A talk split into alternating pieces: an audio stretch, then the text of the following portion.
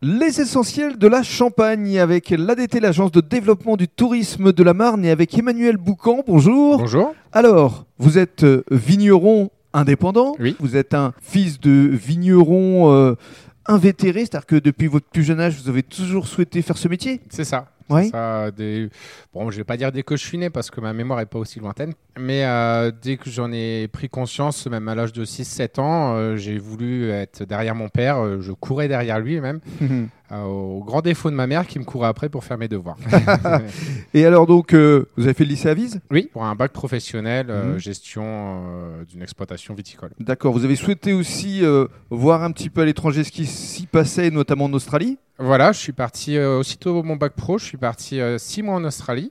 pour travailler dans le vin notamment. Bon, ça m'a permis de perfectionner mon anglais aussi et aussi d'avoir une plus grande ouverture d'esprit.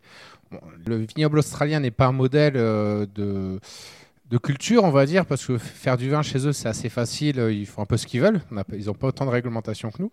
Mais ça a permis de découvrir d'autres pratiques et De d'autres vous ouvrir personnes l'esprit. aussi. Et d'ouvrir l'esprit aussi. pour Alors, rencontrer les gens. Vous êtes revenu et là, euh, pour le coup, vous avez euh, souhaité euh, reprendre petit à petit l'exploitation euh, familiale et puis surtout essayer de vous amuser avec d'autres cuvées. C'est ça. C'est ça. euh, J'avais un gros avantage, c'est que mon père euh, était très bon viticulteur. Mais travailler que sur une Et cuvée. il travaillait sur une seule cuvée. Ouais. Donc il avait des beaux raisins, ça c'était un gros avantage. Mhm. Et par contre, au niveau des cuvées, il y avait tout à faire. quoi. Donc j'avais carte blanche. Donc c'est- ça a été euh, très amusant. Et aujourd'hui, vous avez à votre actif 8 cuvées, c'est ça Euh, neuf même. 9 même. Et puis quelques-unes qui dorment encore en cave. Et donc ça va encore grandir. C'est ça. Justement, dans le cadre du deuxième podcast, vous allez nous détailler toutes ces cuvées.